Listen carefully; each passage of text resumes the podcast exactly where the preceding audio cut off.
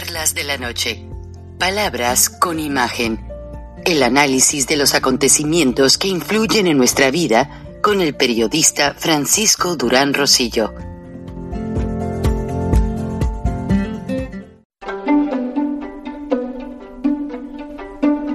Frank Durán Rosillo eh, te saluda y los saluda a todos ustedes, su amiga María Celeste Raraz, para invitarlos a que se suscriban a mi canal de YouTube María Celeste Raraz, tal como mi nombre, donde les informo todas las semanas eh, sobre entrevistas que tienen un tema que ayuda a mejorarnos como personas y de paso son interesantes. Las pueden encontrar en mi canal de YouTube, así que los espero. Y se suscriben gratis.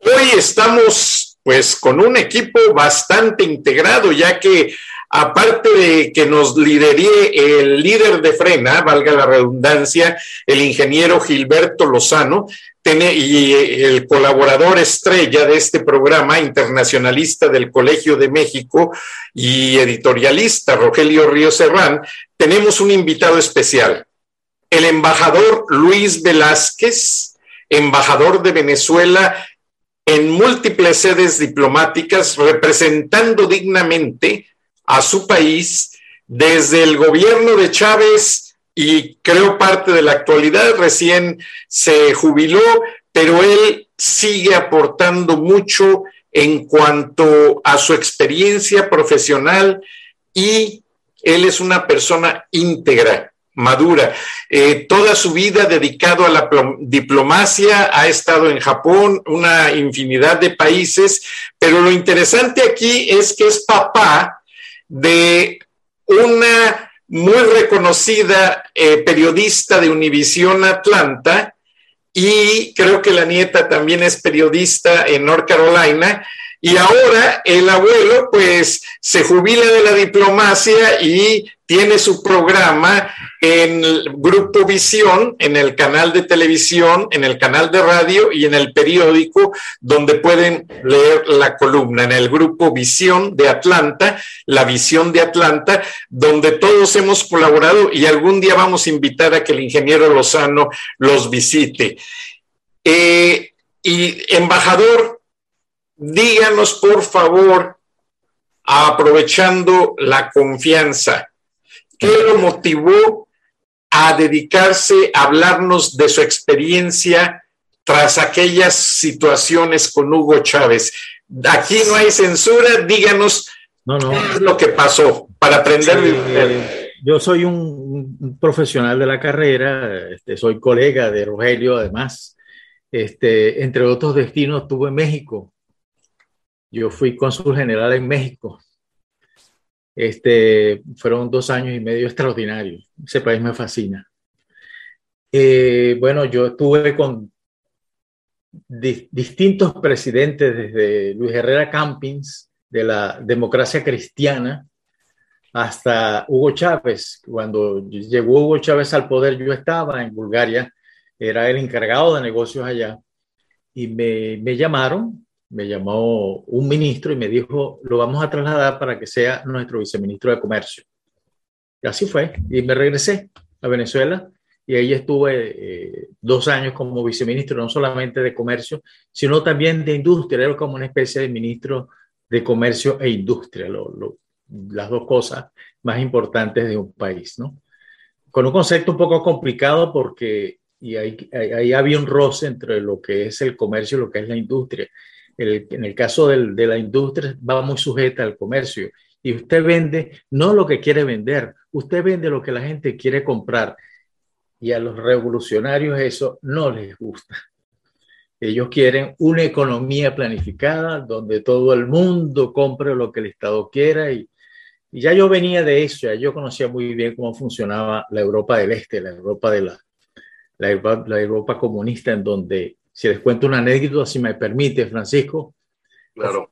Cuando, cuando el dictador Yevkov, el, dictador, el último dictador de Bulgaria, eh, percibía que ya se acercaba la primavera, él salía en una gran alocación presidencial y decía, el color primavera-verano para los hombres es el marrón. Y entonces todos los telares de Bulgaria producían telas exclusivamente de color marrón y uno cuando salía a la calle lo que veía era una mancha, una mancha marrón.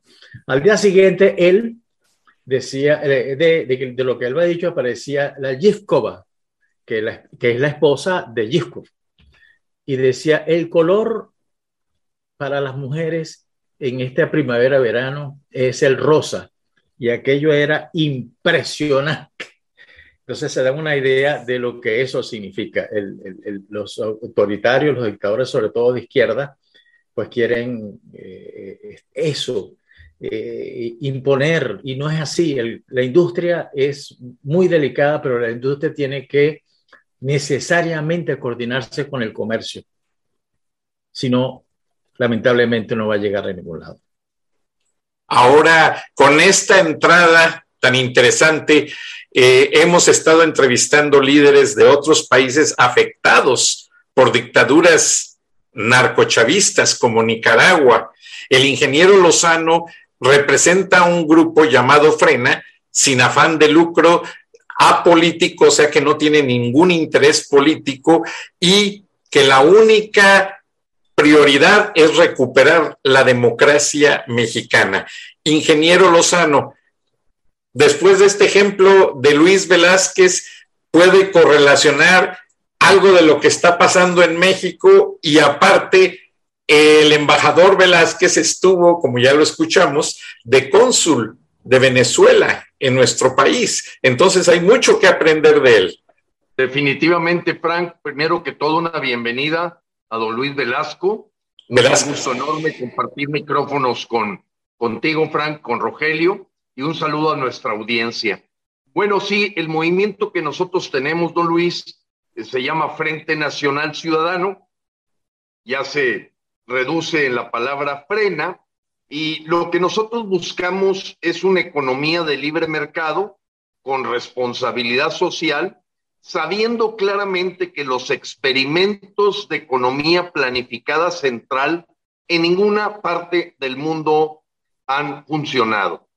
Eh, la gente de izquierda normalmente califica que es, han estado mal ejecutados, eh, que no se ha hecho como lo decía Lenin o Marx, pero la verdad es que la demostración con hechos y datos es que genera pobreza, a los pobres los vuelve miserables y a los que están en el gobierno los vuelve ricos. Una pandilla que podría llamarse un capitalismo exacerbado en pocas manos, eh, porque finalmente pues esas decisiones que toma un pequeño grupo pues eh, dan al traste con todo lo que ocurre en la economía.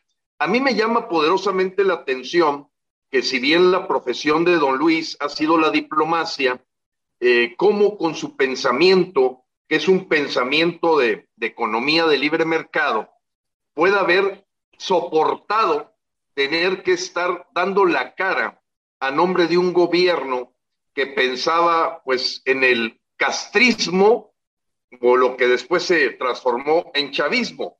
Eh, don Luis, ¿cómo le hacía? Las presiones fueron muchas, muchísimas. Eh, particularmente eh, tenía gente que no, no le gustaba lo que yo pensaba cuando tenía que participar mensualmente en, en Lima en las reuniones del Consejo de la Comunidad Andina, cuando éramos miembros. Este, yo seguí la misma línea que seguí toda la vida porque yo fui parte de la creación de la comunidad andina.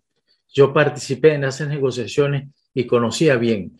Y las instrucciones que teníamos era, y me imagino que ustedes deben conocer el, ustedes saben lo que es un triquitraqui. Triquitraqui son las cosas esas que se ponen en Navidad y que explotan. Las instrucciones era ponerle un triquitraqui a la comunidad andina, a la OMC. Yo era incapaz de hacer eso, porque yo sí creo en la integración, pero en una integración que se pueda hacer en donde la libre empresa tenga las posibilidades de desarrollarse, en donde el, individuo de a pie pueda decir, tengo esta idea y la voy a desarrollar. Y para eso está el Estado. El Estado está para financiar ese tipo de iniciativas. No está para otra cosa. Simplemente. Tuve muchos problemas porque además, eh, no sé si continúa, pero en esa, en esa época teníamos prácticamente un comisario un comisario político cubano que vigilaba los movimientos nuestros ahí, en los ministerios, sobre todo en los ministerios que tenían que ver con la economía. Y, y era muy complicado. Pero bueno, yo tenía muchas quejas y, y yo seguí, es decir, seguí lo, porque es lo que yo quería para Venezuela. Eh, tuve muchos problemas cuando finalmente me volvieron a trasladar, me fui a Ginebra como representante de Venezuela, imagínense, ante la OMC. Eso era peor, además, porque tenía, tenía cada 15 días un comisario político que llevaba, llegaba de Caracas a acusarnos que estamos vendiendo el país, a sostener posiciones que no eran realistas. Los procesos negociadores son una cosa muy delicada y de una manera muy, muy eh, ¿cómo le diría yo? Son, una negociación es como un laberinto que uno tiene que ir ajustándose y buscando la salida. Ellos nunca lo comprendieron así. Eh, entonces tenía esa, ese control político, pero aún así yo seguía, porque yo creo en eso, simple y llanamente, y hasta que una vez me dijeron, usted está trasladado a Australia, embajador, sí, cómo no. Fui, venga a juramentarse. Me fui a juramentar y eh, protocolo, la señorita de protocolo me dice, embajador, lo esperamos en el aeropuerto para que suba inmediatamente a Miraflores, que ahí lo están esperando para juramentarse. No se traiga una maleta grande, sino un maletín porque eso va a ser rápido. Perfecto. Cuando yo salgo del avión, veo a mi esposa, ¿no? Y yo le digo, Mariela, ¿qué estás haciendo acá? Me dice, de protocolo llamaron que no te iban a juramentar, que te presentes mañana a Cancillería. Perfecto, vamos para la casa. Cuando el día siguiente a las nueve me presento al director del protocolo y me dice, embajador, aquí tiene su pasaje para que regrese a Ginebra. Ah, ¿cómo no? Se acabó la conversación. En la noche me fui a Ginebra y cuando llegué en la mañana ya había un fax en, en, la, en la embajada que decía prohibido terminantemente la entrada del embajador Luis Velázquez a esa sede diplomática. Prohibido terminantemente que se converse con alguno de los funcionarios con quien que trabajaban con él, so pena de ser despedidos inmediatamente. Increíble. Yo no sabía, yo salí del aeropuerto y un funcionario de los que yo tenía, él se escapó de la embajada, fue al aeropuerto porque sabía que yo iba a llegar y me dijo, embajador, ni se le ocurra poner la nariz allá, porque, porque la va a pasar mal. Y estuve como exiliado dos años, pasando muchas dificultades porque vivir de esa manera es muy duro. Y afortunadamente yo había, yo había tejido alguna, eh, eh, algunas relaciones interesantes que me facilitaron consultorías y de eso vivía.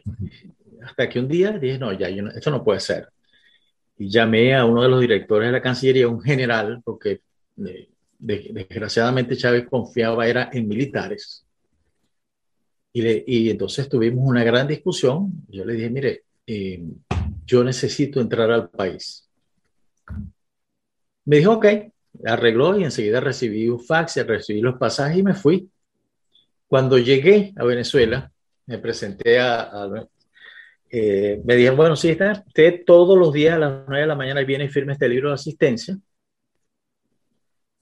Y, ok, como no, yo no tengo ningún problema, fui los primeros dos meses, pero cuando cobré el primer sueldo me habían puesto, me, no me, me, me habían eh, sacado toda mi documentación del expediente, toda mi historia de vida, y me y me daba un sueldo de una secretaria que estaba trabajando por primera vez en su vida. Pasé dos años con una demanda. Demandé. Esa, esa demanda pasó por todos los tribunales de Venezuela. Hasta que al fin eh, me llamó el director de personal y me dijo, sí, nosotros tuvimos una equivocación. Le vamos a pagar. Qué barbaridad. Pero bueno, esos son caes del oficio. Uno está expuesto, en, Latinoamérica está uno expuesto a, demasiados desequilibrios políticos y lamentablemente nuestra clase dirigente, no solamente de Venezuela, sino de casi toda Latinoamérica, es una clase dirigente bastante mediocre, sea de izquierda o sea de derecha, pero es una clase dirigente bastante mediocre, eh, que no piensa sino en elecciones, en vez de pensar en generaciones. La visión Don Luis, una, una pregunta que estoy seguro la audiencia se hace al tener una personalidad como usted que vivió directamente estas experiencias, es que siempre ha habido una contaminación ideológica en la realidad económica de Venezuela. Y de repente la gente que va con la agenda del Foro de Sao Paulo te platica una historia de igualdad, de mejora de la, de la calidad de vida. Y por otro lado, pues lógicamente la oposición pues habla de un nivel de pobreza que ha venido creciendo. Tú que tienes el manejo de esos datos, ¿cuál ha sido la realidad de esta dictadura castrochavista que se implementó en Venezuela? ¿Cuál es la realidad que tú percibes? La realidad fue que eh, el presidente Chávez, y hay que buscar el origen ahí, durante el gobierno del presidente Chávez, asumió realmente el castrismo como la única forma de manejar a Venezuela.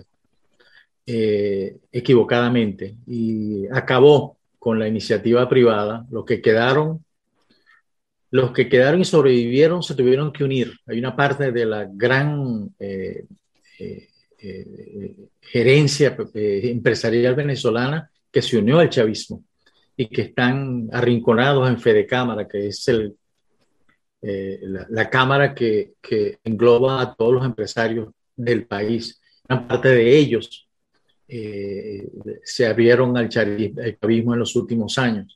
Pero hay otra parte que va más grave, que acaba de salir una estadística ayer. Data Analysis es una empresa muy importante en Venezuela, creo, que es la más fiable en todo caso. Y el 68% de la iniciativa privada está en eh, el comercio informal. Wow. Qué cosas. Perdón que los interrumpa a todos, es completamente que nos pone a todos a pensar, embajador Velázquez, pero me encantaría que mencionar antes de pasar con, con Rogelio y su opinión como internacionalista. Embajador, ¿a usted le tocó la decomisación o la confiscación de aquella gran planta de cementos mexicanos en Venezuela? que Hugo Chávez prácticamente se la apropió de la noche a la mañana porque traía planes de hacer una planta nuclear. Para nuestra audiencia, la primera planta nuclear que se hizo en Latinoamérica fue en Venezuela, pero después pararon la obra. También el primer... Eh, eh, yo te voy a decir algo, eh, fíjate, la, primera, el, el primer reactor nuclear que se hizo continuó funcionando y cumpliendo con la función que se le asignó, que era de investigación científica. El, el, tema del cemento era muy importante en ese momento porque no solamente fue México el víctima, sino también fue Suiza.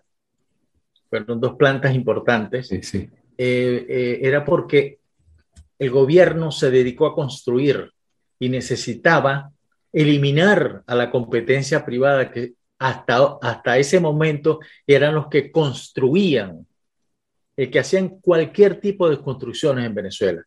Y él necesitaba ocupar ese espacio. ¿Qué pasó? Confiscó. Muy fácil. Ahora, como es mía, yo reservo la producción de cemento para los trabajos que el Estado eh, tiene, tiene proyectado. O sea, pero quizás eso es grave, pero más grave, y eso no fue porque me lo contaron, sino porque yo lo vi. Yo soy testigo de eso. Eh, los edificios de vivienda que se construyeron y edificios públicos se planificaban en La Habana. Ah, los diseños ah, arquitectónicos, los cálculos de ingeniería eh, se ejecutaban en, una, en una empresa cubana, una empresa del gobierno que creo que se llamaba algo así como Cuba Plan o algo así por el estilo. Pero ahí se hacía y eh, llegaba y, la embajada de Cuba, el embajador recibía los planos y esto es lo que se va a hacer en tal parte. Muchas veces, que eso fue una, una observación que hice en, un, en el momento, en un momento en que tuve que ir a Cuba. Que yo ah. me hablé con una de las directoras de, de ese lugar y yo le dije, pero ustedes están claros en que Caracas es una ciudad sísmica y que no es igual, bastante ácido, es decir, que se seca muy rápido. Entonces, eh, yo creo que las cosas no son así. Si ustedes quieren hacer los planos, yo no tengo ningún problema que vayan a, Venezuela,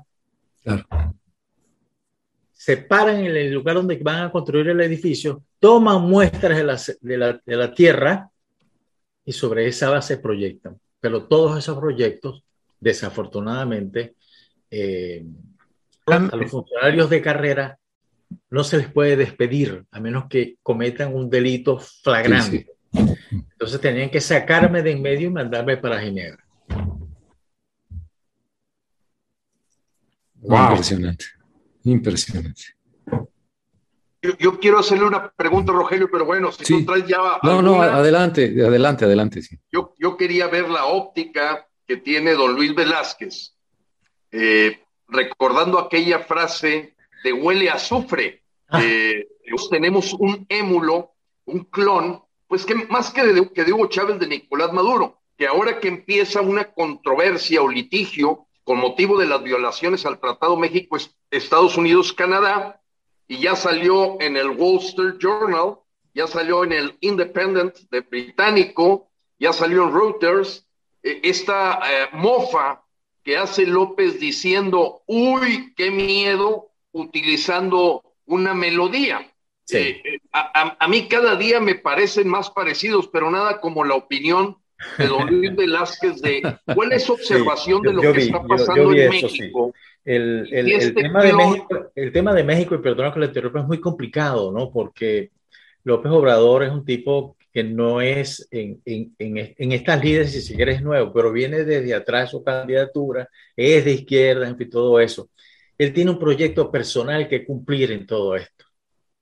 Y, y ese mensaje, ese, uy, qué miedo, no iba dirigido a nadie, ni a Biden, ni a nadie. Iba dirigido a ese montón de gente que lo apoya en México. Acuérdense que el apoyo que tiene López Obrador en México supera el 60%. Algo extraño, pero es así. Entonces, ese era el mensaje. Eh, desgraciadamente los presidentes y los líderes utilizan ese tipo de cosas básicamente para dirigirse a esa masa de población que los vota, que los apoya.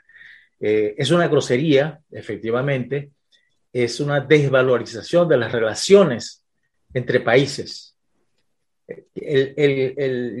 ustedes conocen mejor que yo eh, qué es ese tratado comercial que tiene Estados Unidos México y Canadá, pero desde hace mucho tiempo y que México ha sido un gran beneficiario de todo eso, así como el resto de los demás países.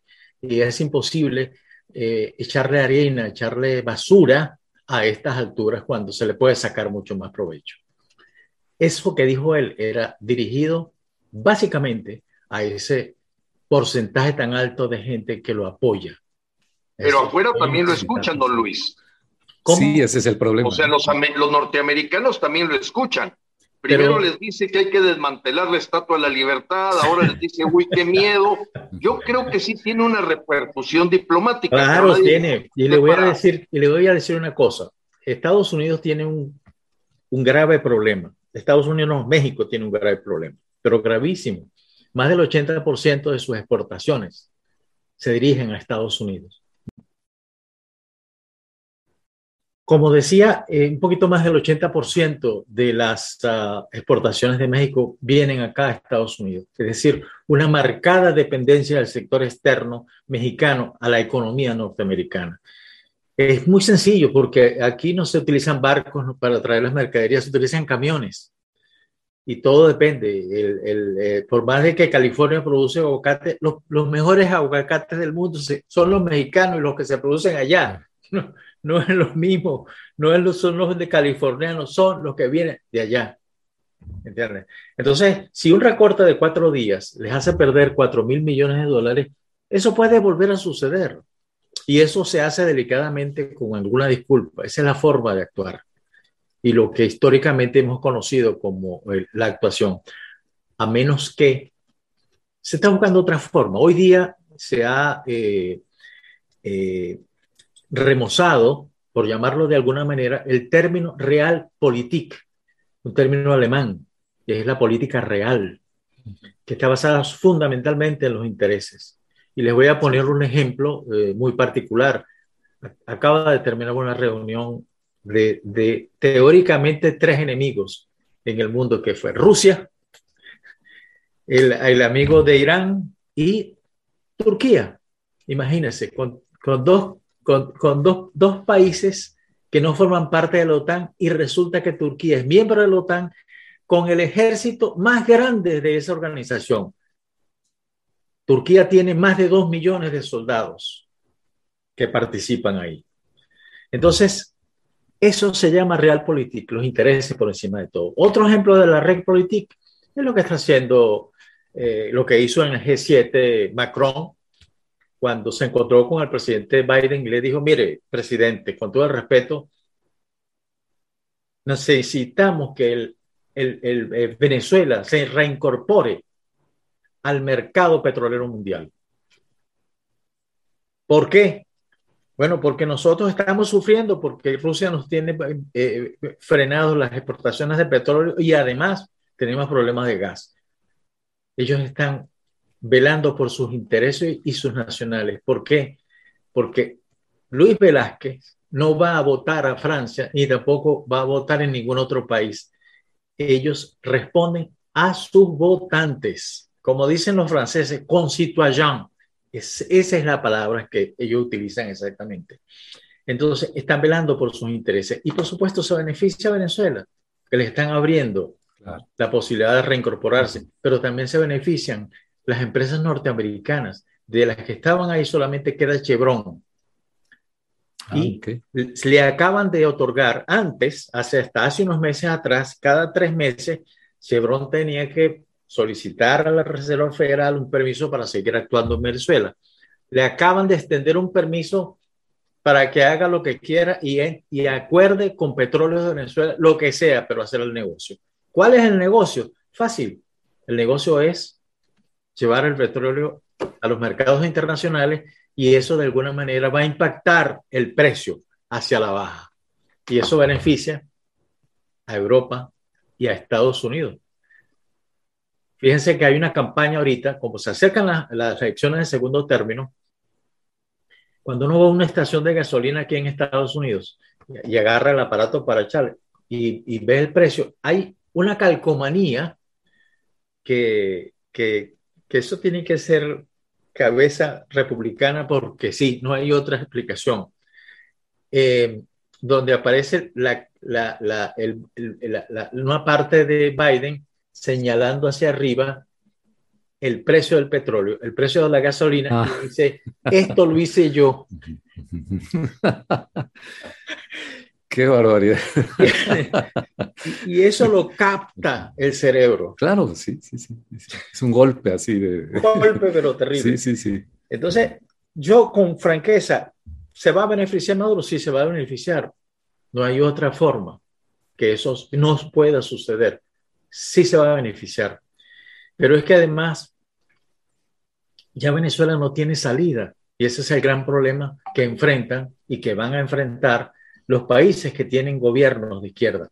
El gobierno de izquierda, la nueva izquierda, llega al poder con elecciones, no como antes a través de golpes de Estado, sino a través de elecciones, a través de la vía democrática de las, elecciones. Entonces, llegan al poder de esa manera. ¿Por qué? Mire, hay un organismo en Chile que tú debes conocer muy bien, porque creo que hemos hablado en algunos de programas sobre eso, Rogelio, que se llama Latino Barómetro. ¿Tú te acuerdas? Ah, sí, sí, sí, claro, sí, sí, sí. Eh, hace un mes en Madrid hubo una reunión de, estas, de este tipo de empresas, hacer un análisis del mundo.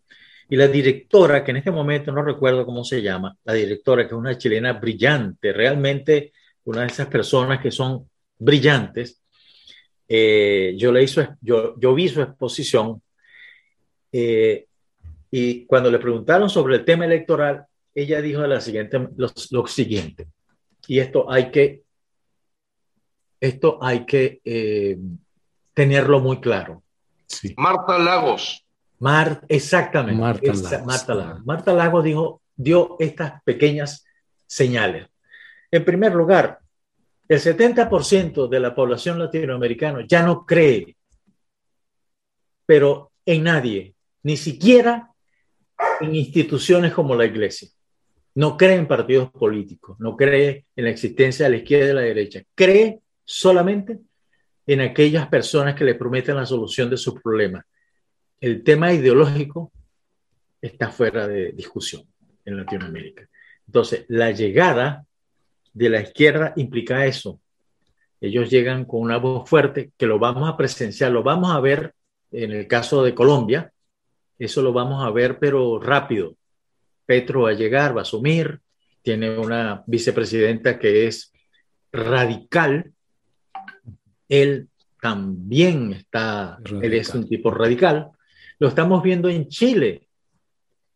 El presidente Boris con todo el, sus ganas y que llegó improvisadamente a la presidencia de la República utilizando para ellos el paraguas de las manifestaciones y que casi queman a la bella ciudad de Santiago, llegó y ahora no haya que hacer. No haya que hacer con el poder, no haya que hacer con, con, con nada, pero con absolutamente nada. Es más, el presidente en los primeros dos meses ya había perdido el 34% de popularidad. La constitución, la nueva constitución ya tiene el 60% de desaprobación. Así es. Entonces, es muy fácil llegar al poder para la izquierda en estos momentos. Pero mire, es muy difícil salir de ellos. Porque si hay algo que, no tienen los latinoamericanos es conciencia política. Pero no le echen la culpa a la izquierda. Algo tuvimos que hacer nosotros para que eso fuera así.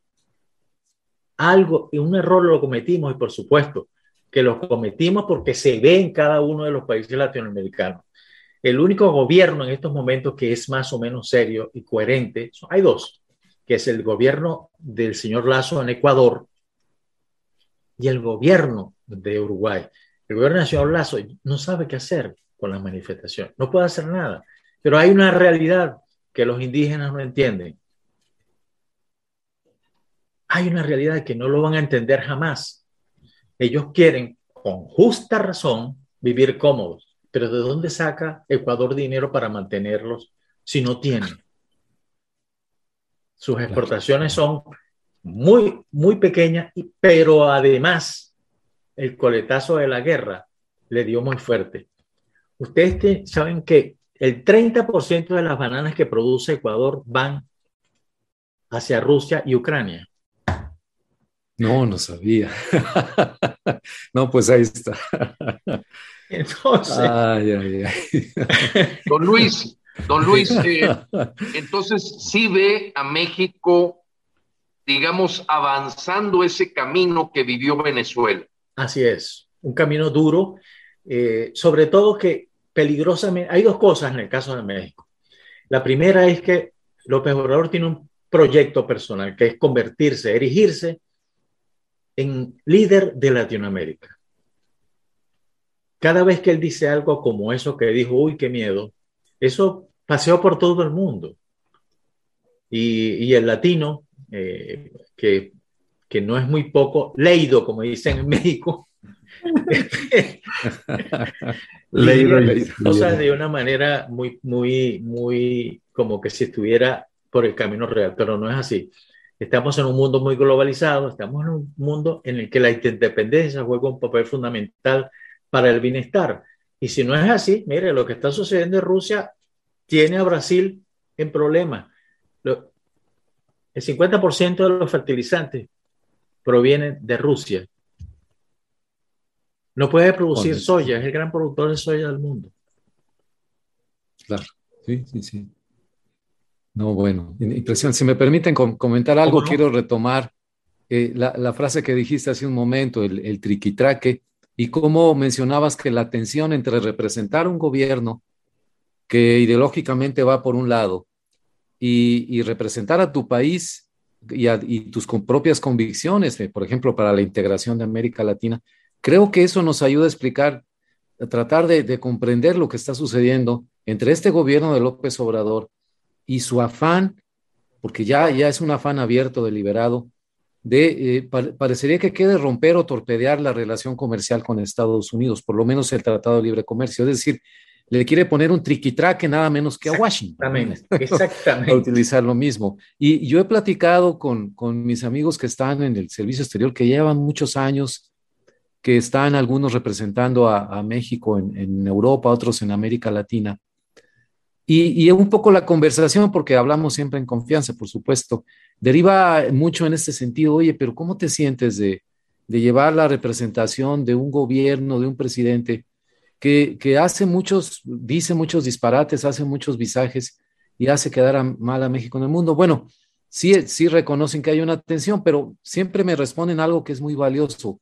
Nosotros nos sentimos en representación de nuestro país, de México, no de un gobierno, de una figura en particular. Y eso, y además el hecho de que el servicio exterior en México es una de las poquísimas áreas donde hay un servicio civil de carrera, si no es que la única prácticamente, en donde puedes estar 30, 40 años como lo acaba de estar, la embajadora Marta Bárcena, 41 años en el servicio exterior, y hacer una carrera burocrática y que veas desfilar gobiernos y presidentes de una u otra tendencia, ¿no? Pero ahora creo que una pregunta que ya he visto entre columnistas y analistas en México, bueno, ¿se quiere salir México del Tratado de Libre Comercio? ¿Se quiere salir no México? Porque México no lo quiere hacer.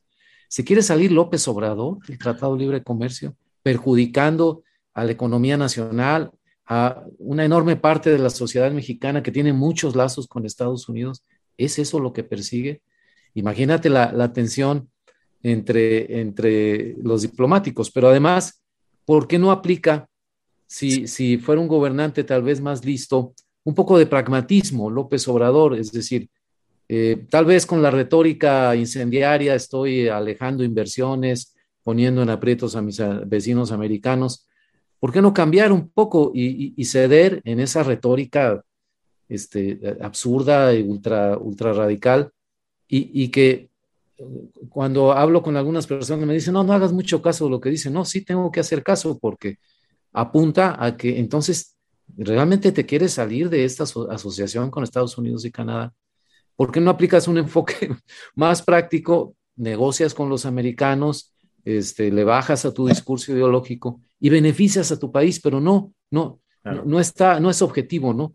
¿no? No, yo no quiero beneficiar a mi país, parece que lo dijera. Yo quiero a mi grupo político, a mi, a mi figura política del gran líder de América Latina. Entonces, qué terrible, Luis, y, y, tú te ha tocado vivirlo cuando decías, yo tenía que ir a Perú y, a defender la integración y te decían, no, no, tienes que poner de cabeza todo eso, ¿no? caramba, cuando sabes que lo mejor para tu país es la integración, como es en este caso de México con Estados Unidos y Canadá. Yo no sé, eh, y es, una, es un gran dilema para quienes trabajan en este gobierno todavía que tienen esa visión.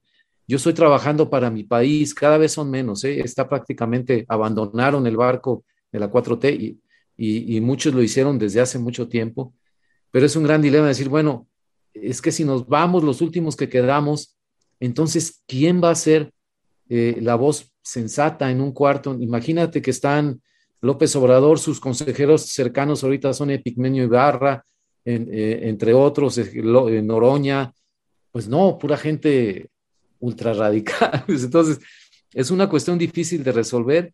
Este, no sé si Venezuela pueda tomar este, ventaja, yo estoy completamente en contra del gobierno de Maduro, pero creo que es una, es una situación ahorita en que aplicando la realpolitik, como bien dices, acabo de ver la fotografía esta que me, sacudió mucho del presidente Biden con el príncipe Mohammed de Arabia Saudita, al que las agencias de Estados Unidos señalaron como el, la mente maestra del asesinato de un periodista turco y estadounidense en un consulado, eh, este, perdón, no, saudita y estadounidense, sí, exactamente, En, en, Turquía. Entonces, pero bueno, ahí están negociando por el petróleo, ¿no? ¿Por qué no, cambia México? Es, la realpolitik, simplemente. Yo no te extrañe, a mí no me consta y, y, asumo la responsabilidad de lo que voy a decir. No te extrañe que en esas aspiraciones de ser el líder de Latinoamérica esté incluido esa, esa posibilidad, ese horror de eh, intentar deshacerse de un acuerdo tan importante como es el acuerdo entre México, Canadá y, Estados Unidos. No te extrañes que eso sea así. Muy buenas opiniones, eh, Luis, Roger, Gilberto, pero les quiero poner un video que encaja mucho en todo lo que ustedes están diciendo. Un video grabado en la Plaza Roja de Moscú en el año 2019 pero Nicolás Maduro venía de reunirse en el Kremlin con Vladimir Putin y encaja sobre todo en este momento en que se habla de una integración latinoamericana y que se habla de una hermandad y de una paz, algo que Putin no está poniendo el ejemplo. Permítanme y se los pongo y nos dan su opinión, por favor. Claro, Frank.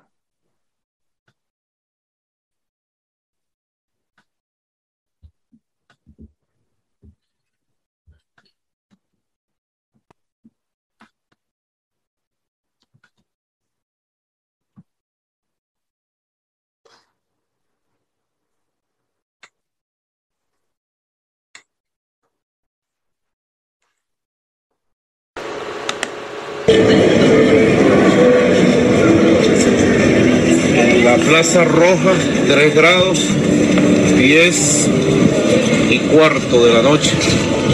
En Venezuela, esta hora que grabamos, son las 3 y cuarto. Saludo a todo el pueblo de Venezuela, a nuestros hermanos de América Latina, del mundo, desde Moscú, reafirmando nuestra fe. Otro mundo es posible, un mundo sin imperios, un mundo de hermandad hemos ratificado con el presidente Putin el mapa estratégico de cooperación. Mapa estratégico de cooperación. Para toda esta etapa que viene, terminar bien el año 2019 y apuntar hacia los años 2020, 21, 22. Me voy feliz de Moscú porque hemos ratificado un camino. Un camino que fundó el comandante Chávez. Un camino que va dando grandes resultados. Gracias a Rusia, gracias presidente Putin seguiremos venciendo hacia el futuro, hacia el futuro siempre. Gracias.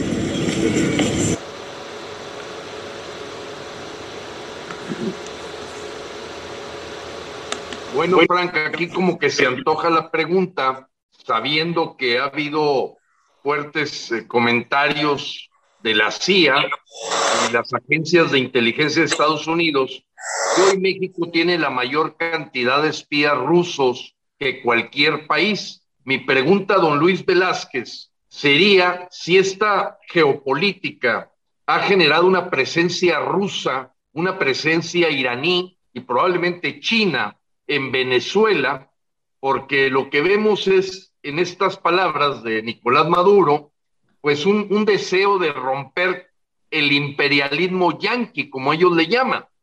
Eh, yo quiero hacer un pequeño comentario porque colgué antes de que empezara este programa con un compatriota de frena en Matamoros.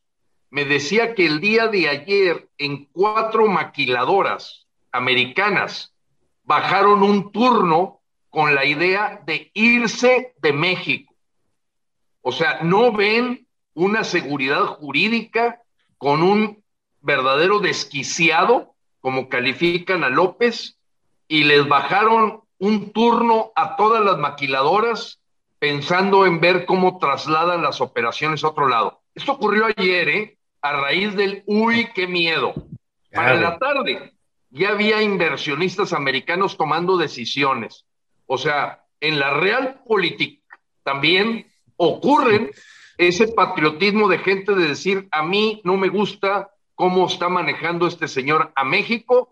Eh, estamos viendo nuestros intereses tremendamente afectados y tendremos que ver cómo vamos cambiando las operaciones a otro lado. Lo que decía Rogelio, de que el impacto final en la economía, cuando alguien está destruyendo esta sociedad comercial, pues es muy fuerte. Pero bueno, volvemos a la pregunta. Eh, la, presencia rusa, apreciado don Luis, eh, de qué tamaño es. Yo le voy a dar una idea. Se ha hablado mucho de eso y efectivamente, miren, en el caso de Venezuela en particular, los rusos tienen tres bases militares. Una que está muy cerca de la frontera con Colombia, con, que maneja unos radares muy especiales rusos, eh, que ellos dicen que es para salvaguardar la vida de, de Maduro. En realidad ellos vigilan otra cosa y eso tiene que ver con la presencia guerrillera en esa zona del país. La protección a esos grupos guerrilleros, a la nueva FARC y a ELN. La segunda está en Caracas, que tiene eh, dos misiones en particular. Esto no es un secreto en todo caso, esto es voz populi, como se dice en Venezuela. Una, porque como hemos comprado tanto armamento, cambiamos el proveedor de armamento de que era Estados Unidos y Europa, lo cambiamos por Rusia. Entonces, ahí está una base que se encarga de coordinar todo aquello que tiene que ver con el armamento y las partes y piezas de repuesto. Cuando hablamos de armamento, hablamos desde un fusil hasta helicópteros. Y la otra base es una base de inteligencia eh, que hace lo que tiene que hacer una base de inteligencia, pues.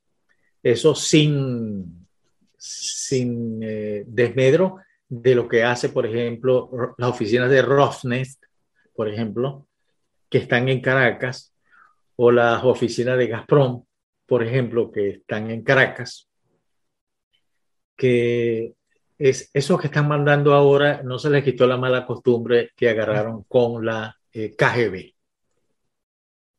Sirven igual. Eh, en el resto de América Latina está sucediendo el mismo fenómeno, absolutamente el mismo fenómeno. Pero esto tiene que ver eh, con muchas, por muchas cosas y tiene que ver también con Estados Unidos. Un ex subsecretario de Estado me decía en una entrevista que le hice que todas esas cosas que están pasando es culpa de los Estados Unidos, porque eh, Estados Unidos, eh, hay una, una, palabra que se utiliza que tiene un significado muy, eh, muy feo. Estados Unidos descuidó su patio trasero. Ese mm. patio trasero ahí menciona muy feo. Pero claro, eh, América Latina hasta, hasta hace muy poco nos daba problemas. Algunos que otro golpe de Estado, pero no era una, no, no, no creaba problemas con repercusiones globales, ni siquiera con repercusiones de tipo regional. Y Estados Unidos se dejó llevar y se dedicó a, a eso que llaman sus prioridades de política exterior. ¿Y cuáles son esas prioridades de política exterior? La primera, que tiene que ver con la real política, es la energía. Ese eh, estrechar los lazos con los países productores de petróleo y el eh, apoyo a Israel a como de lugar. Ese es, una, ese es algo que no se va a mover. la segunda es Asia y que ahora ha cobrado mayor fuerza porque dependiendo del resultado de la guerra eh, en Ucrania, muy posiblemente China va a tomar acciones contra, eh, contra Taiwán, que es una pieza clave ahí. Y, es una pieza clave, como me preguntaban en estos días, ¿por qué es clave? Sencillamente por una, por una pequeñita razón. Por ese mar pasa el 90% de las mercaderías que se comercian en el mundo. Nada más. Nada más. sí. Entonces, es muy difícil que tanto Estados Unidos como Europa permitan que algo suceda. Y ahí van a tener que eh, efectivamente participar activamente, no como están haciendo en Ucrania, no, ahí van a tener que participar, porque una cosa es la República Popular China y Taiwán. Esos son cosas muy, muy, muy grandes, de, de una gran magnitud. Y en el fondo uno no sabe cómo se van a dirimir las cosas.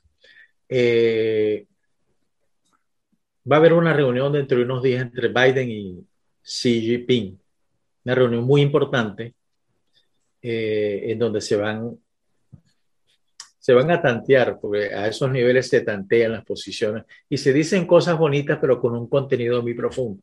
Hay que leer entre líneas lo que, lo que ellos expresan. Pero ahí van a asentar posiciones de lo que va a ser el futuro. Pero tengan en cuenta lo siguiente. Ni China puede prescindir del mercado norteamericano, ni los norteamericanos pueden prescindir del mercado chino. Exacto. El 30% de, las, de, las, de los insumos industriales que importa Estados Unidos provienen de China. Las principales inversiones que hay en China son de origen norteamericano. Y a los dos les interesa, porque les voy a poner un ejemplo. Si Apple no produjera los iPhone en China, el iPhone con todita, pero con toda seguridad costaría alrededor de, de 3 mil dólares. Con lo cual, eso no lo va a comprar todo el mundo. En cambio, aquí todo el mundo tiene, hay que, hay que ver esos detalles, todo el mundo tiene un iPhone. Las empresas productoras de software como Microsoft producen allá por la mano de obra, que es relativamente barata. Y esas son inversiones cuantiosas, petroquímicas. Muchas de ellas viven del mercado norteamericano. Por eso es que se dice que los padres fundadores de este país pensaron en que Estados Unidos fuera una plataforma comercial fundamentalmente y una plataforma industrial, pero se nota cuando uno busca dónde están las inversiones norteamericanas. Estamos en Asia. Si no están en China, están en Taiwán, o están en Indonesia, o están en Malasia. Y ninguno de esos países va a querer que esas inversiones salgan. Así como Estados Unidos y Europa van a querer que China tome posesión de Taiwán y bloquee el mar de China. Ahí pasa el 90% de los productos que se consumen en el mundo. Es peor de lo que sucedió cuando se bloqueó el Evergreen en, en, Ah, en, en Egipto, en Suez. El canal de Suez, sí. Claro, pasaron Sí, sí, sí. siete días, pero la mercadería eh, escaseó. Sí, sí. Es decir, por eso yo hablo de globalización. La, la globalización es importante. El mundo se está organizando. Lo que no tengo la certeza, y quizás algunos de ustedes saben, si es que esto que está pasando es consecuencia de la Guerra Fría que está llegando al último reacomodo que tendría que hacer. O se está creando un nuevo orden económico mundial. Cualquiera de las dos cosas tiene que producir algo que para mí es fundamental. Fundamental para el mundo desde el punto de vista político y económico. ¿Cuál es? Después del, del término de la Segunda Guerra Mundial, se crearon organizaciones muy importantes en el mundo. Las Naciones Unidas, se creó el Banco Mundial, se creó el Fondo Monetario Internacional. Todos los países latinoamericanos, todos los de izquierda, el Fondo Monetario que muere, que yo, pero cuando les hace falta un dólar, Van a tocarle van y la se puerta. arrodillan allá y piden el dólar que le faltó. O sea, es- ese doble discurso es complicado. Entonces, ¿qué es lo que pasa con los organismos internacionales que siguieron trabajando en posguerra? Tú eres empresario, Gilberto. Bueno, Así es. tú sabes que como, como empresario que hay que ir evolucionando, ir evolucionando hacia nuevas formas de producir, hacia nuevas formas de, de contratación, hacia nuevos productos, hacia nuevas cosas. Bueno, eso no lo hizo el mundo. El Fondo Monetario siguió funcionando como posguerra, el Banco Mundial igual como posguerra, y no estamos en posguerra ya. Oye, ya han pasado sesenta y pico de años que eso sucedió. Y eso había que reformarlo. El- las Naciones Unidas, magnífico organismo, pero pierde credibilidad porque no se ajustó a la realidad del mundo. Y hoy tenemos un Consejo de Seguridad que les va, les va a parecer cómico, pero fue así. Cuando se inicia la guerra, cuando se inicia la invasión de Rusia a Ucrania, quien presidía el Consejo de Seguridad era nada más y nada menos que el representante permanente de Rusia en el Consejo de Seguridad. Sí. Increíble. No, bueno, pues sí. Entonces, por ahí pasa todas las decisiones. Es el órgano principal de Naciones Unidas. Y si hay alguno de los países que tienen el voto, el veto, el vo- que son los ganadores de la Segunda Guerra Mundial, bloquea toda la negociación y no pasa nada. Hay 18 proyectos dentro del Consejo de Seguridad para modificarlo. Y no desde ahora, desde hace más de 20 años que se viene diciendo hay que modificar. Pero a los grandes no les interesaba eso. Pero hay otro dato interesante con respecto a eso. Y fue cuando en Rusia se enarboló la bandera de Rusia y se bajó la bandera de la, de, la, Unión Soviética. Una hora después se presentó el representante, los, los, embajadores ante los organismos internacionales se llaman representantes permanentes. Se, se, presentó el representante permanente ante las Naciones Unidas y llevó un documento muy bien elaborado porque hay que decir chapó. Estaba muy bien, estaba muy bien hecho. En donde justificaba el por qué Rusia tenía que heredar el puesto del que venía manejando la Unión Soviética. Fíjense ese detallito, eso tan tonto que pasó. Y miren las consecuencias que estamos viviendo ahora y ninguno de los países dijo que no. Ni siquiera le dijeron de manera diplomática que eso se utiliza mucho. Miren, ustedes saben que en nuestros países cuando se crea una comisión para solucionar un problema es porque el gobierno no quiere que se solucione. así, es. Eso Oye, don Luis, hay una, hay una pregunta que se hacen muchos mexicanos de que hasta cierto punto Estados Unidos ha tenido un comportamiento hipócrita porque lo antecede pues aquellas declaraciones de Trump de ir a derrocar a Maduro, buscar que ese país viva la libertad, la justicia, la verdad, pero ahora pues resulta que negocian para que Chevron esté operando y al mismo tiempo decían que pues la autosuficiencia petrolera que tenía Estados Unidos lo hacía suficientemente fuerte. Entonces, nadie eh, vaya, la gente común no podemos entender por qué Estados Unidos actúa con esas dos caras. Ok, uno es el interés energético y, viene la pregunta porque tú mencionabas que es una de las prioridades que tiene el gobierno de Estados Unidos, la autosuficiencia energética. Pero ese comportamiento realmente es tan importante el que Chevron eh, muestre una cordialidad con el gobierno venezolano, a la hora de estar operando esa planta ahí en la zona de Nicolás Maduro? Tú sabes, Gilberto, que negocio es negocio. Eso sí. Negocio es negocio. Pero fíjate, eh, yo, te, lo digo por... Hay una persona a quien yo admiro mucho, que lo conocí en Turquía, además en Istambul. Es un gran amigo que vive en Florida, eh, que estuvo presente en ese momento tan fantasioso que creó Trump en Florida cuando él dijo, todas las opciones están sobre la mesa. Eh, eh, él estaba a escasos siete metros de Trump y él estaba realmente emocionado. Se le fue la lengua, pues. Es decir, nunca estuvo planteado que Estados Unidos fuera con los Marines a, a invadir a Venezuela. Nunca estuvo planteado eh, cuando se planteó en varios países, a varios gobiernos latinoamericanos, todos dijeron que no, por supuesto, por los antecedentes que eso crea. Si hay una regla no escrita en la diplomacia, en las relaciones internacionales, es que tú no puedes crear antecedentes. Tú no puedes crear precedentes porque tarde o temprano te toca a ti. Esa es una regla que, que, uno siempre. sí, sí, sí. Entonces, eh, eh, y nunca, nunca llegó a hacer nada porque no podía hacer nada. Él, ese mensaje era simple y llanamente, ese mensaje ganó los votos de un montón de venezolanos que estaban, son residentes acá. Y él fue parte de los que votaron por él y que perdió. Perdió ante Joe Biden. Joe Biden lo que ha hecho es sincerar un poco más, pero sin dejar de tener claridad en lo que hizo. La Realpolitik, ¿qué interesa a Estados Unidos?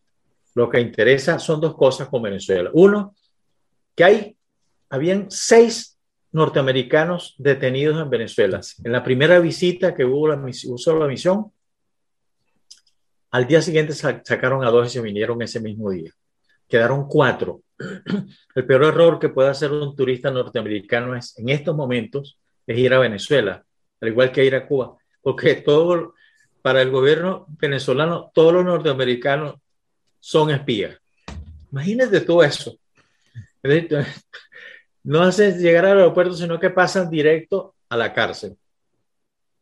Entonces ellos tienen, entonces esa primera misión, así como fue la segunda, que se acaba de realizar hace tres semanas, fue por dos, tenía dos objetivos principales. El primero era eh, negociar la, la salida de estos seis presos.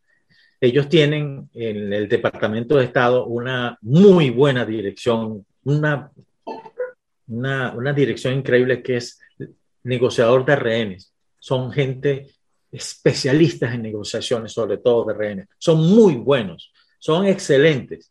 Ellos fueron los que lograron, a través de la negociación, la liberación de esos presos. Este, ese era el primer objetivo. Y después hablaron de muchas cosas, y entre otras de la posibilidad de que Chevron eh, pudiera tener un permiso que le permitiera negociar con Petróleos de Venezuela eh, términos y condiciones de futuros negocios, sobre todo de aquellos pozos petroleros que se fueran a rescatar, que hay muchos pozos que se pueden rescatar y que pueden entrar en producción con miras al futuro, a entrar al mercado internacional. Esas fueron las dos. La última misión que hubo hace poco, que eso fue justo para que usted vea cómo se mueve la política. Es decir, cuando el líder quiere que algo suceda, sucede. Vamos a estar claros, eso es así. Macron le dijo al, en público al presidente Biden, nosotros necesitamos que los venezolanos entren de nuevo a Rotterdam. O sea, el petróleo, la, energía cara, no me van a sacarlo. Si, si no es así, me voy a perder las elecciones.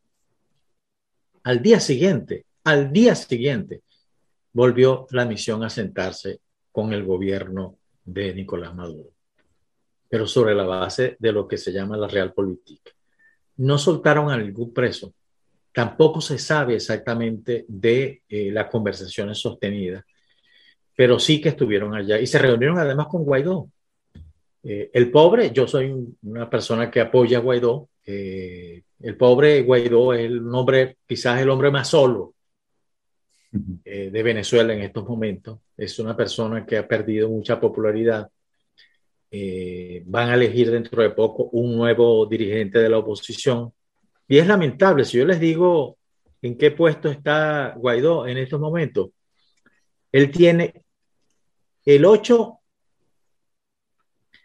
el 8% de apoyo, 9.5% de apoyo de la población. O sea, lo, desgastaron, embajador. es un muerto viviente, un zombie prácticamente. El que más tiene es un señor que a mi juicio y con todo respeto y responsabilidad, me parece que es detestable, pero tiene el 22%. Cuando se realicen las elecciones presidenciales, aquí tengo a ocho candidatos.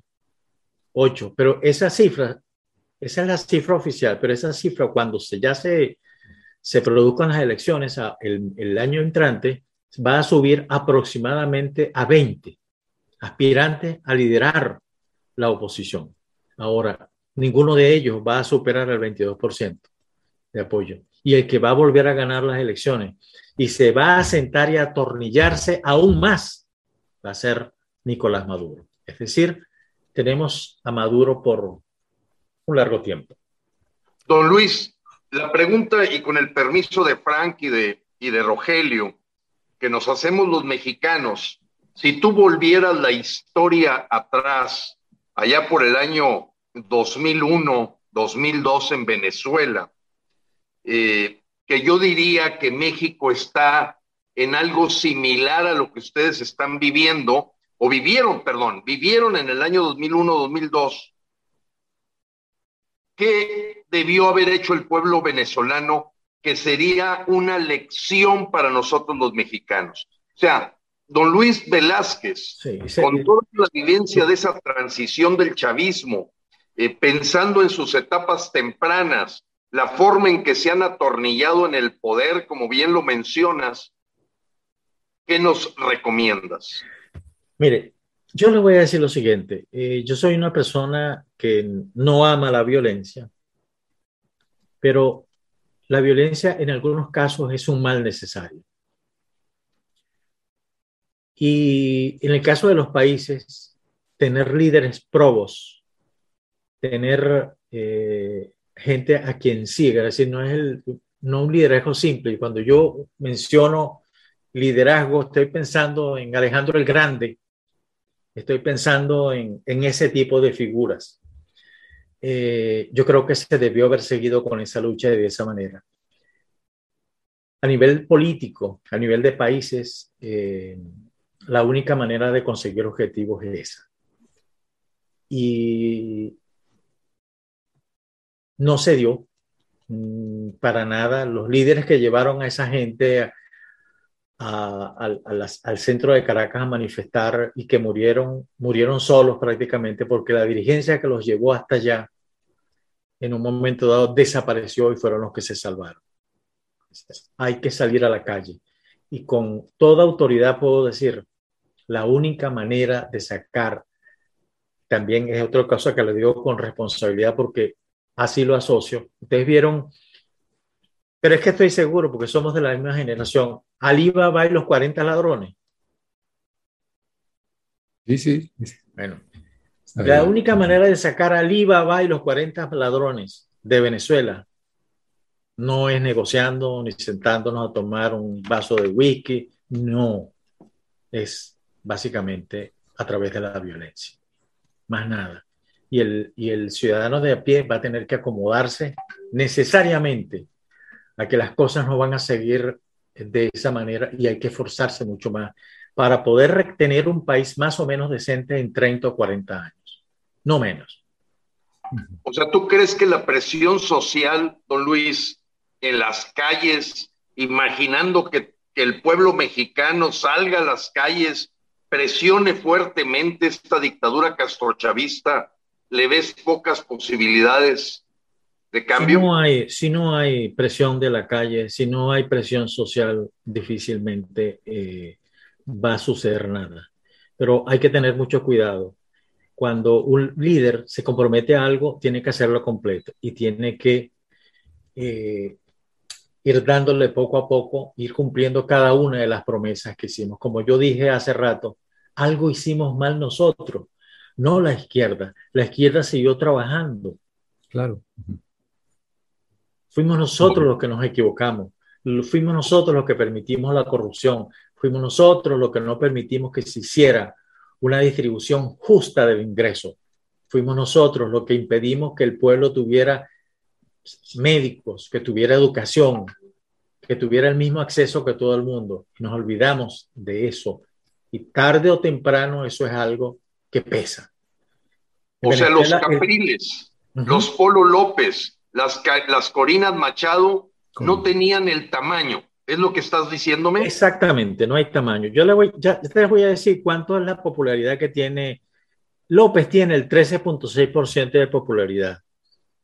Eh, María Corina Machado, este es, eh, hace un mes que sacaron estas estadísticas, tiene un 13.1%, con el agravante eh, que ella forma parte de, de, varios partidos políticos de oposición que no están incluidos dentro de la oposición. Ahí hay alrededor de cinco grupos de oposición diferentes. Y María Corina Machado es la, la, lideresa de uno de esos, que va eh, distinto, enemiga de Guaidó, enemiga eh, de mucha gente. Pero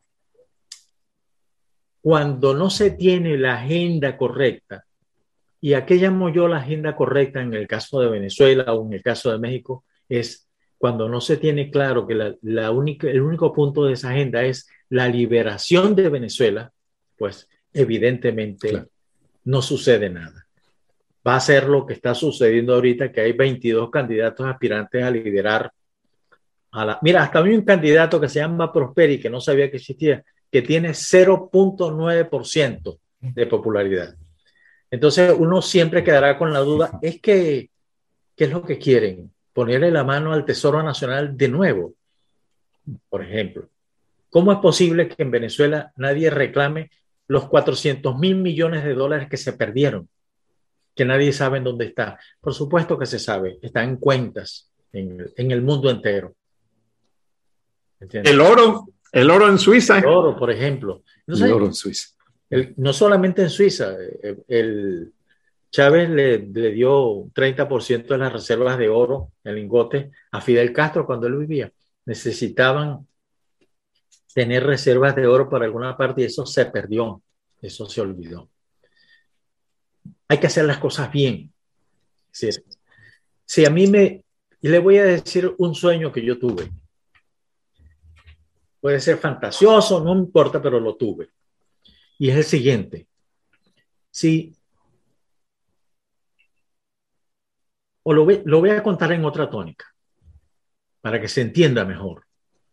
Si nuestros padres fundadores que ya murieron y que estén en la gloria, por alguna razón cósmica, por alguna razón de la cuántica, de la física cuántica, regresaran y nos preguntaran, ¿qué hicieron ustedes con los países que nosotros liberamos?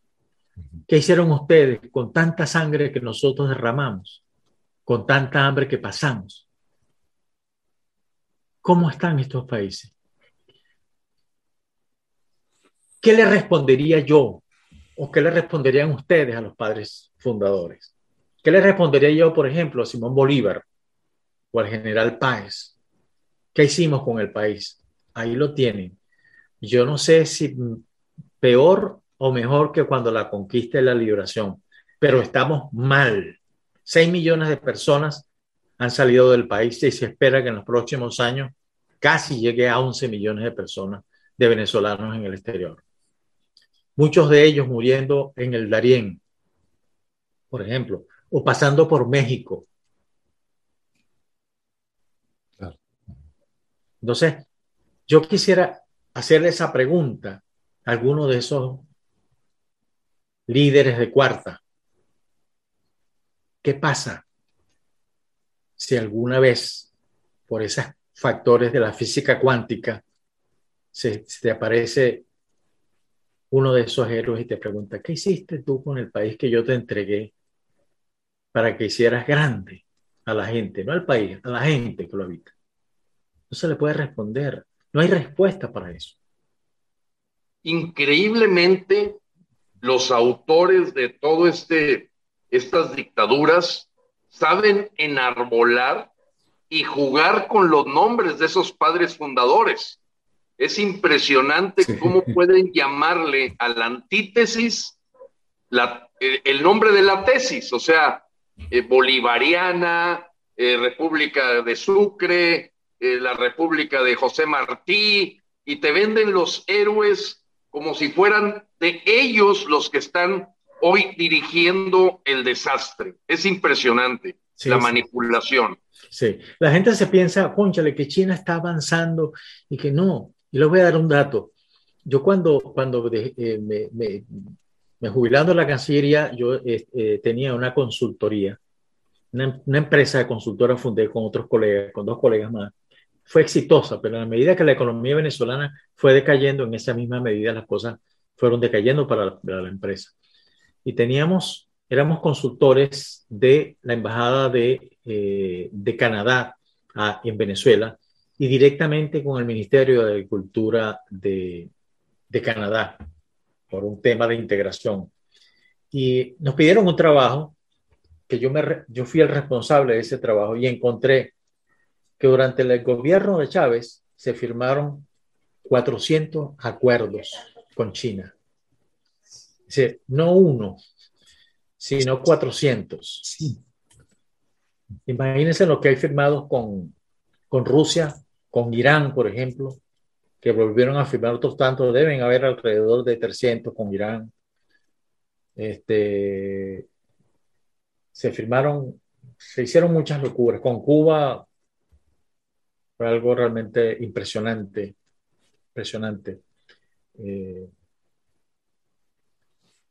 hay que tener mucho cuidado, es decir, siempre hay que pensar en generaciones, no en elecciones.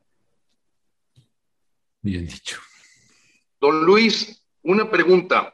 Eh, hay un eh, político boliviano que ha hecho una labor muy fuerte en Latinoamérica, inclusive con eco en Estados Unidos, hablando que realmente esta agenda del foro de Sao Paulo no es más que el brazo político del crimen organizado internacional. ¿Qué opinión te merece eso? No, Ahorita se me va el nombre. Eh, yo no, creo en eso y le voy a explicar por qué. Muy bien. Eso fue un foro que creado por, más mal que no nos guste Lula, fue creado por Lula. Lula puede ser lo que sea, pero es un hombre serio, un hombre con principios. Eh, no, a Brasil no se le vio tan mal como, como, eh, incluso con Bolsonaro, a pesar que tampoco gusta, pero no creo, un foro político con, con, con miras a que la izquierda soportar a la izquierda con proyectos concretos para que asuma el liderazgo en América Latina. Y de hecho, el color rojo en América Latina ha aumentado. Que algunos gobiernos eh, eh, sean menos rojos o, o tomen conciencia de lo que eso significa, esa es otra cosa.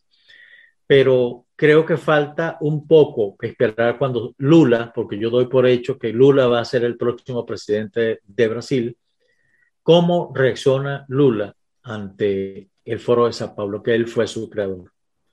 Eh, Brasil no creo que vaya a aceptar un radicalismo de izquierda.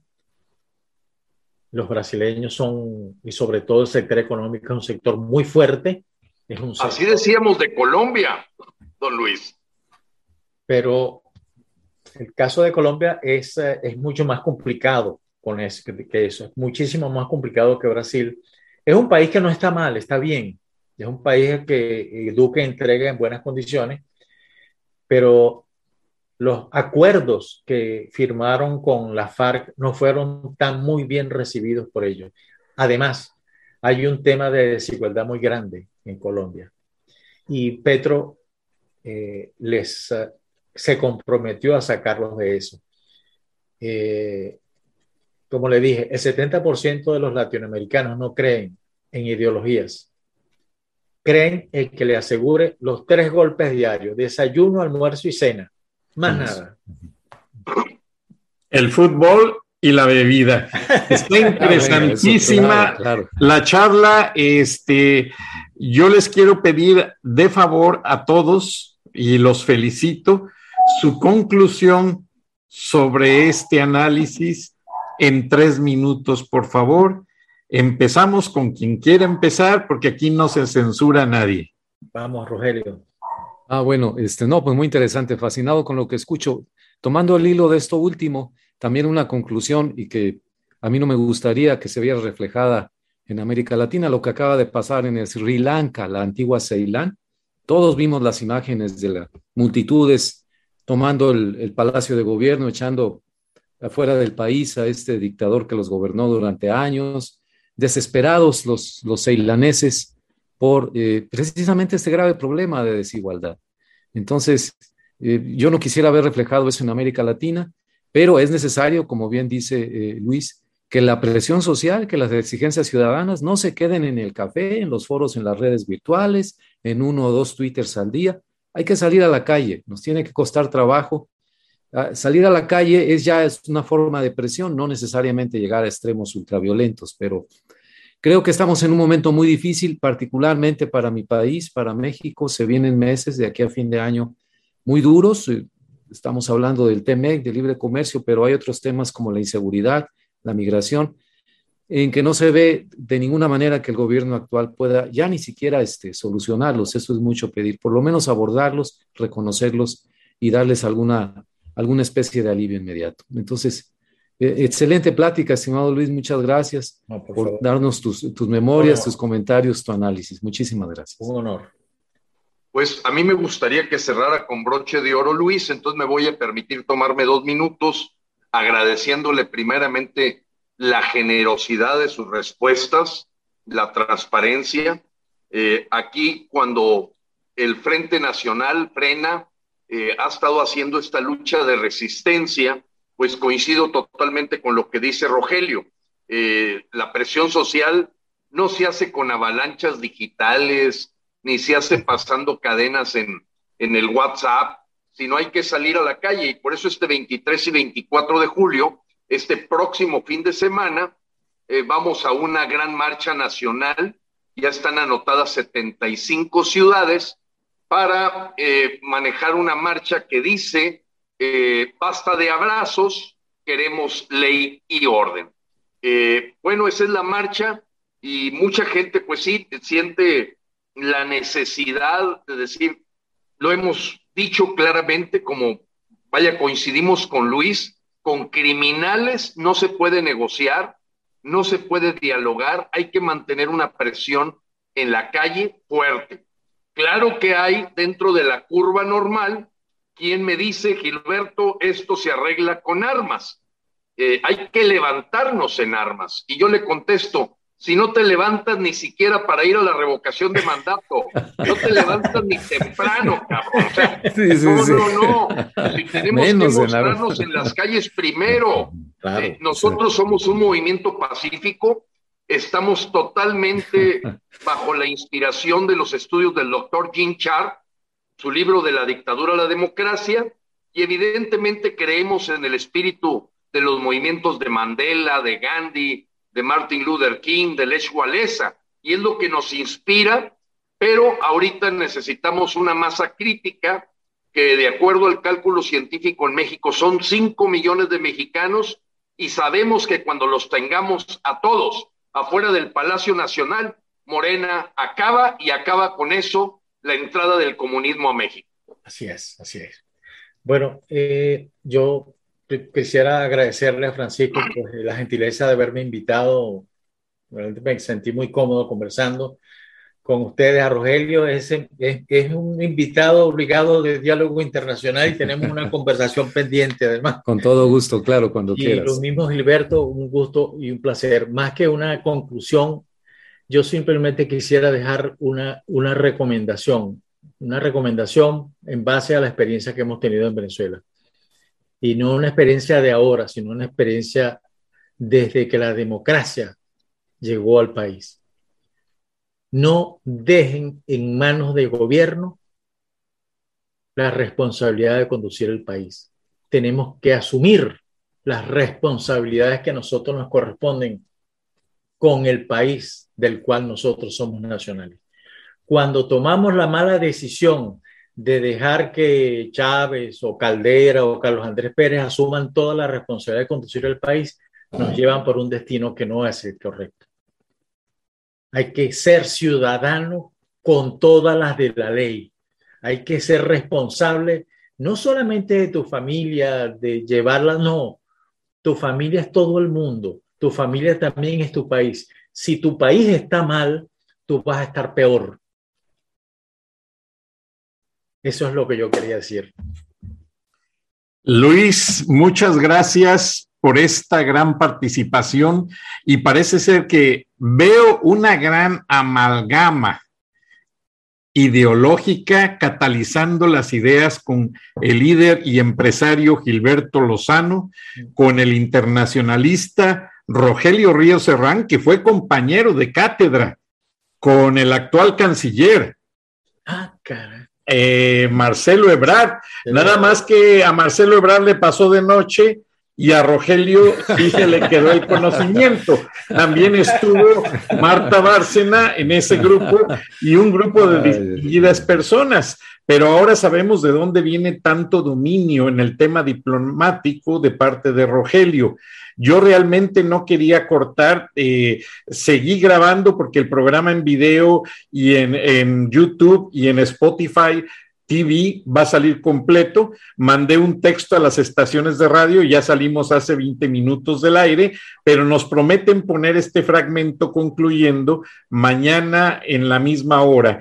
Y quiero agradecer completamente a la familia de la visión, a la señora Victoria Chacón, por haber facilitado la entrevista con Luis, que siempre anda bien ocupado. Es muy difícil ubicar al embajador. Yo le decía a Gilberto Lozano, pues ya hablé con el embajador próximamente, pero no lográbamos catalizar y es que andaba con muchos asuntos familiares. Estoy a la orden y cualquier colaboración que ustedes quieran, con muchísimo gusto, eh, por favor. Además, yo tengo no solamente una amistad con Francisco, con quien fui compañero de trabajo, sino que además con Rogelio, caramba, tenemos una promesa de que yo regrese a México y claro, nos encontremos en Monterrey y ahí celebremos. No, pues ahí se encuentran con el Gilberto también. Invitamos a Gilberto, claro, por supuesto, sí, sí, sí. Y si puedo, hasta capaz de que me voy yo detrás de ustedes. claro, claro, claro. Bueno, ah, ok, excelente. Pues les agradezco a todos, unas finas personas. Yo procuré no interrumpir porque algo que dice un libro de periodismo que se basa en versículos bíblicos, que están hechos para los periodistas. Dios nos dio dos oídos y una boca, porque es más lo que tenemos es que escuchar por un lado y por el otro que lo que tenemos que hablar. Buenas noches, muchas gracias, Dios los bendiga, nos vemos y nos escuchamos próximamente y les paso la liga a todos con gusto. Dios los bendiga. Amén. Gracias.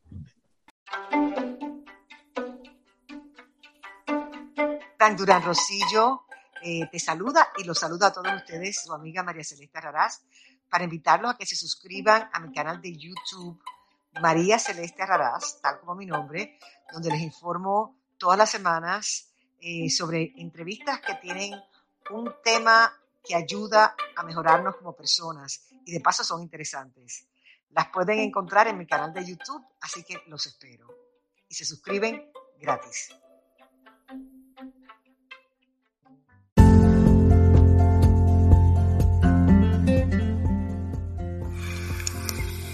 Escuchaste el análisis de la noticia, transparente como el agua, con el periodista Francisco Durán Rosillo